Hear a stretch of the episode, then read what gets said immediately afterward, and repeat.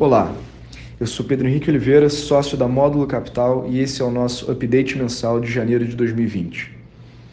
No mês, o fundo Módulo 1 FICFIA rendeu mais 0,9%, enquanto o retorno do IPCA mais yield de uma B5+, foi de 1,1% e o Ibovespa de menos 1,6%.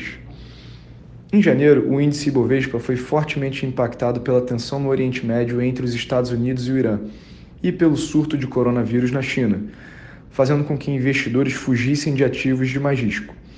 Desta forma, o Ibovespa encerrou o mês com um recuo de 1,6%, a maior queda mensal desde fevereiro de 2019. Em um período de agenda política esvaziada com o recesso no Congresso, o ministro Paulo Guedes discursou em painel no Fórum Econômico Mundial em Davos, na Suíça. Durante sua participação, ele apresentou os avanços conquistados no primeiro ano de governo e as oportunidades de investimentos no país. Merecem ser mencionados também a divulgação da meta de privatização de 150 bilhões de reais para 2020, a prioridade dada ao Brasil para a entrada na OCDE por parte dos Estados Unidos e a visita comercial do presidente brasileiro à Índia, com assinatura de importantes acordos. No mercado externo, os mesmos eventos que trouxeram volatilidade ao Ibovespa impactaram os principais mercados globais, aumentando a aversão a risco e a busca por ativos mais seguros, levando à apreciação do dólar. O aumento da tensão e risco de conflito armado no Oriente Médio entre os Estados Unidos e o Irã pesaram os mercados em um primeiro momento. De todo modo, a retaliação do Irã à morte do general e líder da sua guarda revolucionária, Qassem Soleimani, não resultou em perdas de vidas americanas no Iraque, e com isso as tensões, as tensões se arrefeceram na região.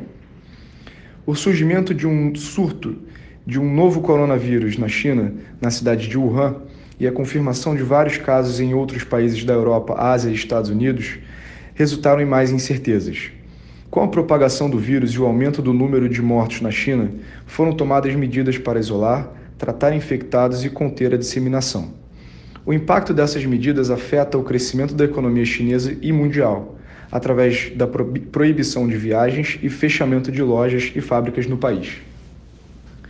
Do lado positivo, no primeiro mês do ano tivemos a conclusão do Brexit com a saída do Reino Unido da União Europeia, encerrando assim as incertezas com relação à sua realização.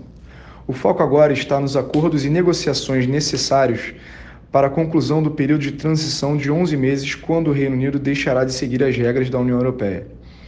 Também foi assinada a fase 1 do acordo entre Estados Unidos e China, reduzindo assim os riscos de uma guerra comercial e estabelecendo caminhos para futuras negociações da fase 2.